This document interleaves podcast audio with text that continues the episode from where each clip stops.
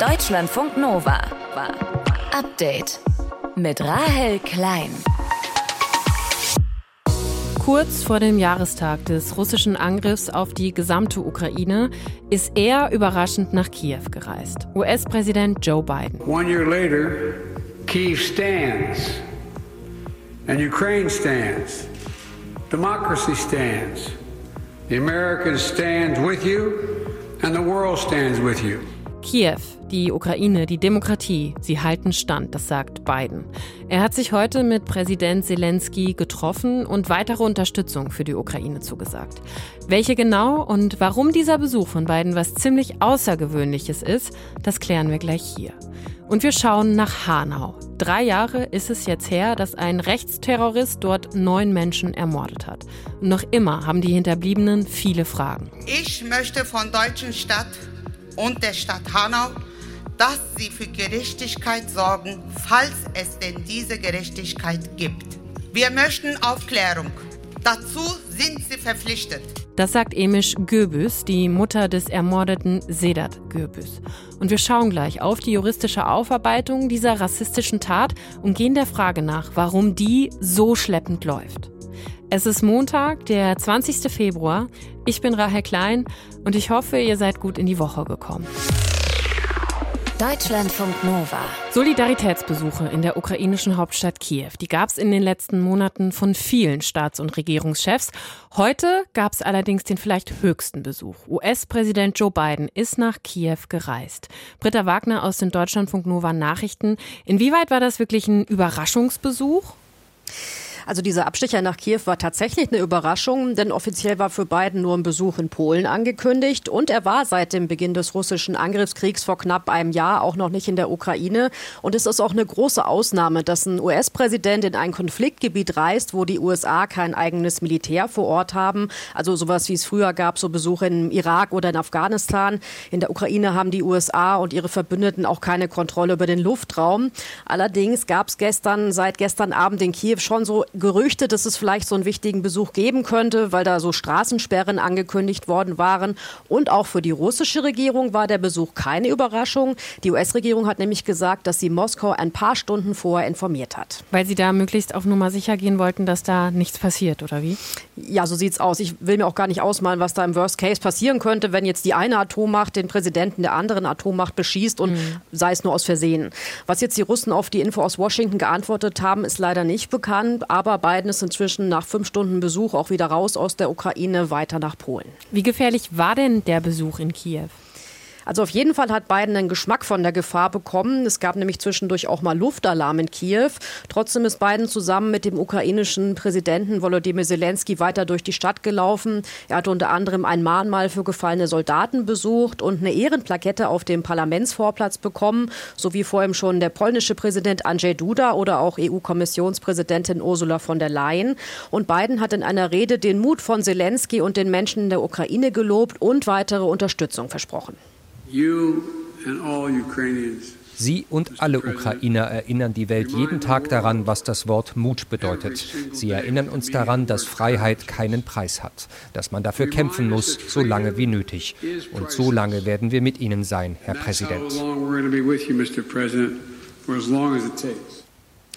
Biden ist nach Angaben vom Weißen Haus selbst auf die Idee zu diesem Solidaritätsbesuch gekommen, kurz vor dem Jahrestag des russischen Überfalls am 24. Februar, auch als Zeichen, dass die Reihen gegen Russland geschlossen sind. So nach fast einem Jahr Krieg gibt es ja in einigen Ländern inzwischen Diskussionen, wie lange die Militärhilfen für die Ukraine noch weitergehen können und sollen, auch in den USA. Wie kam denn der US-amerikanische Besuch in der Ukraine selber an? Gut natürlich. In Kiew hingen teilweise US-Flaggen von den Balkonen. Der ukrainische Außenminister Dmitro Kuleba hat gesagt, der Besuch sei ein Signal an Russland, so nach dem Motto, niemand hat Angst vor euch. Und der ukrainische Präsident Zelensky hat Bidens Besuch sogar den wichtigsten Besuch in der ganzen Geschichte der amerikanischen, amerikanisch-ukrainischen Beziehungen genannt. Und auch dieser Kiewer namens Vlad fand den Besuch gut. Ich sehe das positiv. Die USA sind unsere Partner. Sie liefern Waffen, damit wir würdig unsere Unabhängigkeit verteidigen können. Man darf ja nicht vergessen, die USA sind der größte Unterstützer der Ukraine im Krieg mit Waffen. Bisher haben sie rund 30 Milliarden US-Dollar an Militärhilfen geschickt. Stichwort Waffenlieferung. Hatte US-Präsident Joe Biden da auch neue Ankündigungen mit im Gepäck? Ja, also er hat der Ukraine weitere Hilfen zugesagt von nochmal rund einer halben Milliarde Dollar, darunter Granaten für Haubitzen, Panzerabwehrraketen und Luftüberwachungsradar. Laut Zelensky soll es im Gespräch der beiden Präsidenten auch noch um weitere Waffen gegangen sein, auch um welche mit größerer Reichweite. Die Ukraine fordert ja schon länger Langstreckenraketen und Kampfjets. Das lehnen die westlichen Regierungen aber bisher ab. Und da gab es jetzt offenbar auch keine Zusage von Biden für sowas. US-Präsident Joe Biden war heute zu einem Überraschungsbesuch in Kiew. Es war sein erster Besuch da seit Beginn des großflächigen russischen Angriffskriegs auf die Ukraine und ein ungewöhnlicher Schritt für einen US-Präsidenten. Warum, das hat uns Britta Wagner aus der Nachrichtenredaktion erklärt. Danke dir. Deutschlandfunk Nova. Update. Neun Namen, die nicht vergessen werden dürfen. Gökhan Gültekin. Said Nessar Hashemi. Hamza Kurtovic. Sedat Gürbüz. Mercedes Kirpatsch. Kaloyan Velkov. Willi Viorel Porn. Fatih Saratschuldu. Ferhat Unwasch. All diese Menschen sind vor drei Jahren von einem Rechtsterroristen in Hanau ermordet worden. Gestern ist an diese Tat wieder erinnert worden und der Vater von Hamza Kurtovic sagt, Egal was wir machen, egal was, es bringt mir meinen Sohn nicht zurück. Aber ich habe noch drei andere Kinder. Und ich möchte nicht, dass diese Fehler, die gemacht wurden, wiederholt werden. Und wenn man das aufarbeitet und daraus Lehren zieht, Lehren zieht, dass so etwas nie wieder passieren kann. Aber es wurden keine Lehren daraus gezogen sagt Armin Kurtovic. Und wir wollen deshalb genau diese Frage stellen. Wie ist denn die Tat juristisch aufgearbeitet worden? Recherchiert hat das Ganze Max Bauer aus dem ARD-Studio Recht und Justiz. Mit ihm habe ich drüber gesprochen. Max, Fakt ist ja erstmal, die juristische Aufarbeitung dieses rassistischen Anschlags von Hanau hat bis heute zu keinem Prozess geführt. Warum nicht? Ja, also der wesentliche Grund ist wahrscheinlich erst einmal, dass der Täter tot ist. Er hat ja diese neun Menschen bei dem rechtsterroristischen Anschlag von Hanau ermordet, danach seine Mutter und sich selbst erschossen. Und wo kein Täter, da ist erstmal auch kein Richter und das ist, glaube ich, der wesentliche Punkt. Ein dazukommender Punkt ist aber eben auch, dass es eben noch viele ungeklärte Fragen darüber hinaus gibt. Es gibt, man kann im Grunde sagen, drei große Tatkomplexe. Einmal der Notruf, der in der Tatnacht für viele nicht erreichbar war. Dann der Notausgang am zweiten Tatort der Arena Bar in Hanau-Kesselstadt, der sehr wahrscheinlich verschlossen war, sodass die Barbesucher vor dem Täter nicht flüchten konnten. Und dann ist da noch das Täterhaus. Und da gibt es auch sehr viele ungeklärte Fragen. Zum Beispiel war dieses Täterhaus ungefähr eine Stunde lang in der Tatnacht, nachdem der Täter sich schon in das Haus seiner Eltern geflüchtet hatte, nicht von der Polizei überwacht. Also durchaus noch offene Fragen, die durchaus auch in einem Strafprozess vielleicht relevant sein könnten. Warum ist aber denn gerade bei diesen wichtigen Fragen, die ja relevant sind, nicht weiter ermittelt worden? Also wie begründet das die Polizei? Das ist sehr schwierig. Wir können vielleicht mal einen Komplex, den Notausgang, herausnehmen, weil der ist sehr beispielhaft für den gesamten Umgang der Polizei und auch der Staatsanwaltschaft mit diesem Anschlag von Hanau. Es war so, der Notausgang, davon gehen mittlerweile auch alle Parteien im Hessischen Untersuchungsausschuss aus, war sehr, sehr sicher zu in der Tatnacht. Das heißt, die Barbesucher konnten vor dem Täter nicht ins Freie flüchten. Und jetzt ist die Frage, wer war verantwortlich dafür, dass der Notausgang zu war? Da kommt der Barbetreiber in Betracht vielleicht aber auch die Polizei. Da ist der Verdacht, dass die Polizei dafür gesorgt hat, dass der Notausgang zu sein muss, um eben Razzien leichter zu machen in der Arena Bar. Und da ist wirklich sehr viel im Unrein, weil die Staatsanwaltschaft Hanau hat die Ermittlungen zu dem Notausgang eingestellt. Denn wenn man sagen würde, der Notausgang war zu, dann kommt eben durchaus in Betracht, dass die Verantwortlichen unter Umständen wegen fahrlässiger Tötung oder Tötung durch Unterlassen zur Verantwortung zu ziehen wären. Also wirklich eigentlich noch sehr viel offene Fragen, die da noch nicht ja, in einem Prozess wirklich gestellt werden konnten. Gilt denn die Tat jetzt drei Jahre danach als juristisch aufgearbeitet? Vor dem Hintergrund dieser ganzen Fragen, die ich jetzt geschildert habe, muss man durchaus sagen, nein, die Tat kann nicht als juristisch aufgearbeitet gelten. Gerade dieser letzte Punkt, was ich gesagt habe. Es gibt wirklich die Frage, konnten die Barbesucher zum Notausgang fliehen. Und da gibt es eben ein Gutachten eines Londoner Recherchekollektivs, das heißt Forensic Architecture, das ermittelt bei Menschenrechtsverletzungen weltweit. Die haben eine Bewegungsstudie durchgeführt in der Arena Bar und die sagen eben, ja, es hätten zumindest fünf Barbesucher auf jeden Fall fliehen können vor dem Täter. Das ist ein wesentlicher Umstand, der ist noch nicht eingeflossen in Ermittlungsverfahren. Das ist ein großer Punkt. Und das andere ist eben auch, war vielleicht sogar eine Anordnung der Polizei im Raum wegen dieses Notausgangs auch eine offene Frage, wegen derer man wirklich sagen muss, nein, juristisch ist Hanau noch nicht aufgearbeitet. Wir haben ja eben schon Armin Kurtovic gehört, den Vater des getöteten Hamza. Er sagt, wir haben keine Lehren aus der Tat gezogen. Du hast ja viel dazu recherchiert. Würdest du das ähnlich sehen?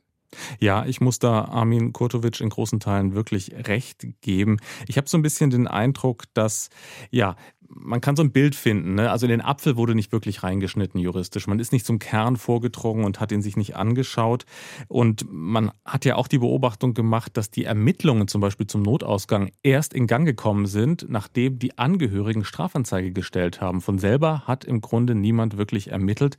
Und dann ist natürlich jetzt die Frage, was ist mit dem Untersuchungsausschuss? Die große Hoffnung wäre, dass der Untersuchungsausschuss in Hessen jetzt natürlich noch die Dinge zusammenfasst und ähm, Lehren zieht wirklich aus der Tat. Aber das Wichtigste, glaube ich persönlich, auch als Jurist muss ich das sagen, wäre natürlich auch für die Angehörigen der Opfer und die Überlebenden, dass wirklich ein Strafprozess zustande kommt, in dem wirklich auch ja mit hoher Autorität diese ganzen Fragen behandelt würden und der Staat da wirklich seine Aufgabe wahrnimmt. Ein ganz wichtiger Wert ja auch. Drei Jahre ist die Tat von Hanau jetzt her und wir haben mit ARD-Reporter Max Bauer gesprochen, wie der Fall bisher juristisch aufgearbeitet worden ist. Die komplette Recherche dazu könnt ihr euch auch nochmal im Podcast anhören. Die JustizreporterInnen heißt er. Findet ihr überall, wo es Podcasts gibt. Deutschlandfunk Nova. Update. Ja, und das kann ziemlich ärgerlich sein. Ne? Schickst du einen Brief los mit wirklich sehr wichtigem Inhalt, einer Kündigung, die fristgerecht da sein muss zum Beispiel, und hoffst, dass der Brief auch wirklich am nächsten Tag beim Empfänger oder der Empfängerin ankommt. Tut er aber nicht, weil es manchmal eben länger dauert. Und da will die Post jetzt offenbar was Neues anbieten. Wer will, dass die eigene Post schneller ans Ziel kommt, soll dafür vielleicht bald mehr bezahlen müssen. Mintutran aus dem Deutschlandfunk Nova Team hat sich die Pläne heute angeschaut. Was sind denn da die konkreten Pläne der Post? Also es gibt keine Pläne, sondern bisher nur Überlegungen, dass es eben bald eine Art Zwei-Klassen-Prinzip bei der Briefzustellung geben könnte.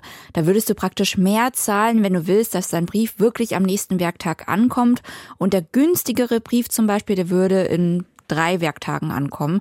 Und diese zwei verschiedenen Arten der Briefe, die gibt's auch schon in anderen Ländern ähm, in der Nähe, zum Beispiel in Dänemark oder in der Schweiz. Allerdings, man müsste hier in Deutschland tatsächlich das Gesetz dafür ändern. Es gibt nämlich das sogenannte Postgesetz und das schreibt vor, dass durchschnittlich 80 Prozent der Briefe in Deutschland innerhalb eines Tages zugestellt werden müssen. 95 Prozent müssen dann am zweiten Werktag beim Empfänger sein. Es wundert mich jetzt nicht, aber ich wusste nicht, dass die Post da tatsächlich gesetzliche Vorgaben erfüllen muss. Ja, in diesem Postgesetz stehen da auch noch einige andere Pflichten drin für die Post. Also die Post muss zum Beispiel dafür sorgen, dass Briefe und Pakete wirklich in jeden jeden Winkel Deutschlands gebracht werden. Also zum Beispiel, sagen wir mal, in ein Dorf, das vielleicht ein bisschen abgeschiedener liegt. Und zwar müssen sie das dann auch genauso schnell machen. Und dabei muss das Porto auch überall gleich sein. Außerdem muss die Post für genügend Briefkästen sorgen. Also BürgerInnen sollen maximal einen Kilometer bis zum nächsten gelben Kasten zurücklegen müssen. Ähm, also es gibt da einige Pflichten, die die Post als sogenannter Universaldienstleister erfüllen muss. Im Gegenzug sozusagen ist sie aber von der Mehrwertsteuer befreit. Aber man fragt sich ja bei dem ganzen Thema, ne, ist das im Jahr 2023 noch zeitgemäß? Also, weil immer mehr Rechnungen oder Nachrichten kommen ja digital, ne, mhm. per Mail oder whatever. Und also Briefmarken habe ich zum Beispiel, ich brauchte neulich mal eine, aber ich habe gar keine mehr zu Hause oder ja. so. Also es stimmt, in den vergangenen 20 Jahren ist die Zahl der Briefe um 38 Prozent gesunken. Also das kann man zahlenmäßig mhm. auch so belegen. In anderen Ländern ist diese Entwicklung sogar noch krasser als in Deutschland. In Dänemark zum Beispiel ist die Briefmenge seit Erfindung von Mails, SMS und Messenger-Diensten zum Beispiel um rund 90 Prozent gefallen. Mhm. Also ähm, auch wenn Deutschland da ein bisschen langsamer ist, ne, äh, die Briefsendungen gehen von Jahr zu Jahr zurück, aber die Briefträger, die liefen teilweise ja auch kleinere Päckchen aus. Das soll jetzt auch ausgeweitet werden, um die rückläufigen Briefe sozusagen auszugleichen, damit die Briefträger auch künftig genug zu tun haben. Und ist das jetzt nur so ein Gefühl oder lässt sich das belegen, dass es, weiß ich nicht, weiß jetzt auch nicht, wann, in welchem Zeitraum ich das beziffern kann, aber dass die Post irgendwie unzuverlässiger geworden ist? Also, dass Briefe länger dauern oder manchmal vielleicht auch gar nicht ankommen? Ja, tatsächlich. Die müssen das ja auch selber erheben. Und in den vergangenen Jahren hat die Post diese gesetzlich festgeschriebene 80 Prozent Zustellungsmarke sozusagen für den nächsten Tag, hat sie eigentlich fast nie geschafft. Mhm. Und die Bundesnetzagentur, die für die Post zuständig ist, die meldet auch eine Rekordzahl an Beschwerden jedes Jahr. Die Post sagt, das liegt daran, dass sie zu wenig Arbeitskräfte haben, also dass sie zu wenig Personal haben und dauernd irgendwie wer krank ist. Andere sagen, die Post hat das mit der Personalpolitik in den letzten Jahren vielleicht ein bisschen versemmelt. Aber du siehst, es gibt einfach hohe Anforderungen an die Post, gesetzlich gesehen. Gleichzeitig sinken die Einnahmen im Briefgeschäft, weil man einfach nicht mehr so viele Briefe verschickt. Und deswegen plant die Ampelregierung auch eine Änderung von diesem Postgesetz. Ähm, das ist auch schon fast 30 Jahre alt, also es wird auch höchste Zeit. Was ist denn da geplant? Ähm, bisher ist nur so ein, ein sogenanntes Eckpunktepapier veröffentlicht worden. Ein Gesetz soll dann irgendwann dieses Jahr kommen. Eine Änderung ist eben dieses Zwei-Klassen-Briefesystem, über das wir gesprochen haben. Und die Überlegung der Ampel ist, dass das eben auch der Umwelt helfen könnte, ähm, weil wegen dieser aktuellen 80-Prozent-Regelung ähm, müssen Briefe am nächsten Tag ja da sein. Deswegen werden viele Briefe mit dem Flugzeug durchs Land äh, geflogen, nachts ähm, um, damit das eben schneller da ist. Ähm, sogar Werbeprospekte und so. Also es sind nicht alles wichtige Briefe. Und äh, stattdessen könnten dann zum Beispiel mehr Briefe mit dem Zug transportiert werden. Das ist ja schon mal gut für die Umwelt. Also das ist so eine der möglichen Änderungen, die finde die Post tatsächlich auch gut. Aber es gibt auch Vorschläge, die Post da ein bisschen besser zu kontrollieren und sanktionieren zu können, wenn sie ihren Job nicht so gut macht. So soll es, wenn es nach diesem Eckpunktepapier geht, mehr Sanktionsmöglichkeiten durch die Bundesnetzagentur geben, wenn die Post ihren Job nicht gut macht. Die hat nämlich da bisher kaum Befugnisse und die Briefe sollen zukünftig, so wie die Pakete eben auch, für die KundInnen nachverfolgbar sein. Das finde ich eine gute Idee. Wer will, dass seine Briefe auch wirklich am nächsten Tag ankommen, könnte in Zukunft mehr Geld zahlen müssen. Was hinter den Plänen für die Zweiklassen-Briefzustellung steckt, darüber habe ich mit Mintu Tran aus dem Deutschlandfunk Nova-Team gesprochen. Dank dir, Mintu. Deutschlandfunk Nova. Update. Mehr als 15 Millionen Menschen waren schon vor dem Erdbeben vor zwei Wochen in Syrien auf Hilfe angewiesen, nach mehr als zehn Jahren Bürgerkrieg. Ja, und das Erdbeben hat die Not der Menschen noch vergrößert. Vor allem im Nordwesten des Landes kommt nur sehr, sehr schleppend Hilfe an. Ein Chirurg aus Idlib hat dem ZDF gesagt, dass es einfach an fast allem fehlt. Wir haben nichts mehr nach den Zeiten des Krieges. Kein Equipment, wir brauchen Medikamente. Die Mehrheit meiner Patienten ist obdachlos. Wenn ich sie behandelt habe, dann fragen sie mich, wo soll ich denn hin? Es gibt keinen Platz, wo sie hingehen können. Warum es so schwierig ist, den Menschen in Syrien zu helfen, darüber habe ich mit Thomas Bormann gesprochen. Er ist unser Korrespondent für die Region. Thomas, wir haben gerade den Chirurgen aus Idlib gehört. Was hörst du aus der Region dort? Wie ist die Lage jetzt zwei Wochen nach dem Erdbeben? Ja, die Überlebenden dieses Erdbebens, die verlieren so allmählich die Hoffnung. Verletzte warten auf medizinische Hilfe, die nicht kommt. In manchen Orten wird auch das Brot knapp und in anderen Orten breiten sich schon Krankheiten aus, wie zum Beispiel Cholera. Das liegt daran, dass eben durch den jahrelangen Krieg und jetzt durch das Erdbeben Wasserleitungen kaputt sind. Da ist Abwasser ins Trinkwasser geraten. Die Menschen haben nichts anderes zum Trinken und sie werden deshalb natürlich krank. Was wird denn jetzt gerade am allerdringendsten benötigt? Also wichtig ist erstmal sauberes Trinkwasser für alle, damit nicht noch mehr krank werden. Die UN-Nothilfe hat äh, über den Umweg Türkei einige Anlagen zur Trinkwasseraufbereitung in das Gebiet schicken können rund um Idlib. Aber es reicht eben noch nicht, da muss mehr kommen. Auch vor dem Erdbeben schon waren die meisten der drei Millionen Menschen in diesem Raum Idlib darauf angewiesen, dass ihnen die UNO regelmäßig Lebensmittel liefert, weil sie sonst eben nichts zu essen haben in diesen riesigen Flüchtlingslagern. Und nach dem Erdbeben kam zunächst noch weniger Hilfe dort an, obwohl dort jetzt natürlich mehr gebraucht wird. Warum ist es denn so schwierig, den Menschen vor Ort trotz dieser Riesenkatastrophe Hilfe zukommen zu lassen? Also woran scheitert das? Das gerade? Hilfskonvois können diese Frontlinien nicht passieren. Das lassen die Kriegsparteien trotz all der Not nicht zu. Schlimmer noch, an dieser Front wurde auch jetzt wieder geschossen und gekämpft, direkt neben den Trümmerhaufen des Erdbebens. Und äh, das Gebiet, das in Syrien vom Erdbeben am schlimmsten getroffen wurde, das liegt eben hinter der Front im Raum Idlib, abgeschnitten vom Rest Syriens. Hilfskonvois müssen also den Umweg über die Türkei nehmen, um die Erdbebenopfer dort zu erreichen. Und dieser Umweg, der kostet Zeit. Deshalb kommt die Hilfe so schleppend. Die Frontlinien verlaufen mitten durchs Erdbebengebiet. Wer kämpft da genau? Ja, nach den Berichten, die wir hier hören, haben an mindestens drei Stellen dort wieder Regierungstruppen und aufständische Milizen gegeneinander gekämpft. Diese aufständischen Milizen sind islamistische Gruppen, Nachfolger von Al-Qaida, die seit Jahren das Gebiet um Idlib beherrschen. Und die Regierungstruppen, die sollen eben auch jetzt Granaten auf Stellungen dieser Milizen abgeschossen haben. Möglicherweise wollen die Kriegsparteien das Chaos des Erdbebens nutzen, um ihren Machtbereich auszuweiten und den jeweiligen Feind zurückzudrängen. Und auch etwas weiter östlich am Rand des Erdbebengebiets, da hat es auch Kämpfe gegeben. Dort soll die Türkei schon wieder ein Ziel in Nordsyrien angegriffen haben.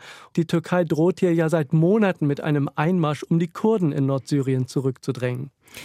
Welche Rolle spielt denn das syrische Regime auch jetzt bei der Organisation, dass Hilfe überhaupt ankommen kann? Also welche Rolle spielt Bashar al-Assad dabei? Sein oberstes Ziel, das hatte er schon vor Jahren gesagt, er wolle jeden Zentimeter in Syrien zurückerobern. Und äh, dafür nutzt er jetzt eben auch das Erdbeben. In Syrien selbst, da kommt ja Hilfe an, auf dem Flughafen Damaskus zum Beispiel, vor allem aus anderen arabischen Ländern. Diese Hilfe wird auch weiter verteilt an Erdbebenopfer in Aleppo oder Latakia, also in Städten, die unter Kontrolle der Regierung sind. Und für diese Hilfe lässt sich Assad als Retter der Erdbebenopfer feiern. Es geht aber eben keine dieser Hilfen aus dem Regierungsgebiet in die Gebiete der Aufständischen, wo es viel mehr Erdbebenopfer gibt. Hm. Die UN, die haben ja jetzt noch mal alle Kriegsparteien dazu aufgerufen, mehr Hilfe zu ermöglichen. Worauf wird da gehofft oder was muss da passieren, damit mehr Hilfe ankommt? Ja, die Vereinten Nationen, die wollen, dass so bald wie möglich Hilfskonvois ungehindert überall hin dürfen. Weil es wäre ja so einfach, Hilfsgüter vom Flughafen Aleppo nach Idlib zu bringen. Das wären zwei Stunden Fahrt. Aber dazwischen liegt eben die Front. Die syrische Regierung, die hat immerhin angekündigt, sie würde solche Transporte erstmal für die kommenden drei Monate zulassen. Aber die Milizen, diese islamistischen Milizen auf der anderen Seite der Front, die lehnen bislang solche Hilfe ab, die aus dem Regierungsgebiet kommt. Wahrscheinlich haben sie Angst, solche Hilfe könnte unter der Bevölkerung Sympathie für Syriens Machthaber Assad wecken. Es geht also auch den Milizen offenbar vor allem um die eigene Macht und eben nicht um die Menschen. Zwei Wochen nach dem schweren Erdbeben in der Türkei und Syrien kommt vor allem im Nordwesten Syriens nur sehr, sehr schleppend Hilfe für die Menschen dort an. Woran das liegt, darüber habe ich mit Thomas Bormann, unserem Korrespondenten für die Region, gesprochen. Dank dir, Thomas, fürs Gespräch. Gerne. Deutschlandfunk Nova. Update. Das ist ein richtig guter Tag, ne? Ein wirklich guter Tag. Und wir können das schaffen. Ja, wir schaffen das. All das könnt ihr euch natürlich täglich sagen und zack, dann wird der Tag auch besser, dann wird die Welt besser. Zumindest sagen das gerade UserInnen auf TikTok und zwar unter dem Hashtag Lucky Girls Syndrome. Die sagen, sie hätten quasi immer nur Glück, weil sie das Glück durch ihre Gedanken einfach anziehen. Aber ist da auch irgendwas dran? Deutschlandfunk Nova Reporter Jan Dahlmann hat das recherchiert.